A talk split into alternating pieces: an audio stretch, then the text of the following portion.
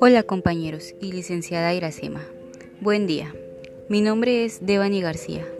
Yo como ustedes curso el quinto semestre de Enfermería General. En este podcast les compartiré algunos datos de la historia clínica de enfermería de mi paciente, al cual previamente se le realizó el debido interrogatorio para obtener los datos precisos. Femenino de 21 años de edad ingresa a la unidad hospitalaria con un diagnóstico de VIH-Sida, debido a que recientemente ha presentado malestar general y otros síntomas. Se le realiza consulta médica para evitar el desarrollo de alguna otra patología, debido a que su sistema inmune es bajo y es un paciente de riesgo.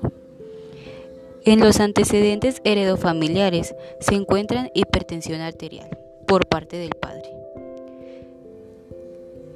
Se encuentra que su aseo personal es bueno y mantiene una buena higiene personal. Niega el uso de alcohol y drogas, pero refiere que consume una caja de cigarros a la semana. El paciente indica que desarrolló asma bronquial desde los 4 años de edad y fue sometido a una apendicectomía a los 12 años de edad. Hoy en día presenta hiperemesis pérdida de peso, cefalea, llagas en la lengua, hinchazón inguinal y diarrea. Por indicación del médico se pide realizarse una biometría hemática para la cuantificación de leucocitos, eritrocitos y plaquetas. Al igual, el médico indica la continuidad del tratamiento con antirretrovirales para evitar el desarrollo de nuevas patologías.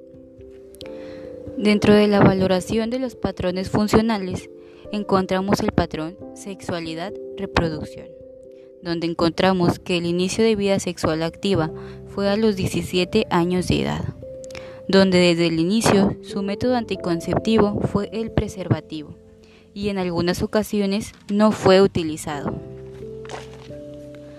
Dentro del patrón sueño y descanso encontramos que no descansa lo suficiente, debido a que es necesario interrumpir el sueño para ir al baño aproximadamente cada media hora.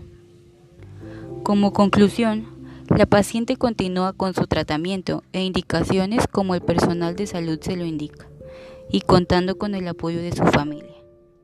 Por su atención, gracias, y espero que haya sido de su interés.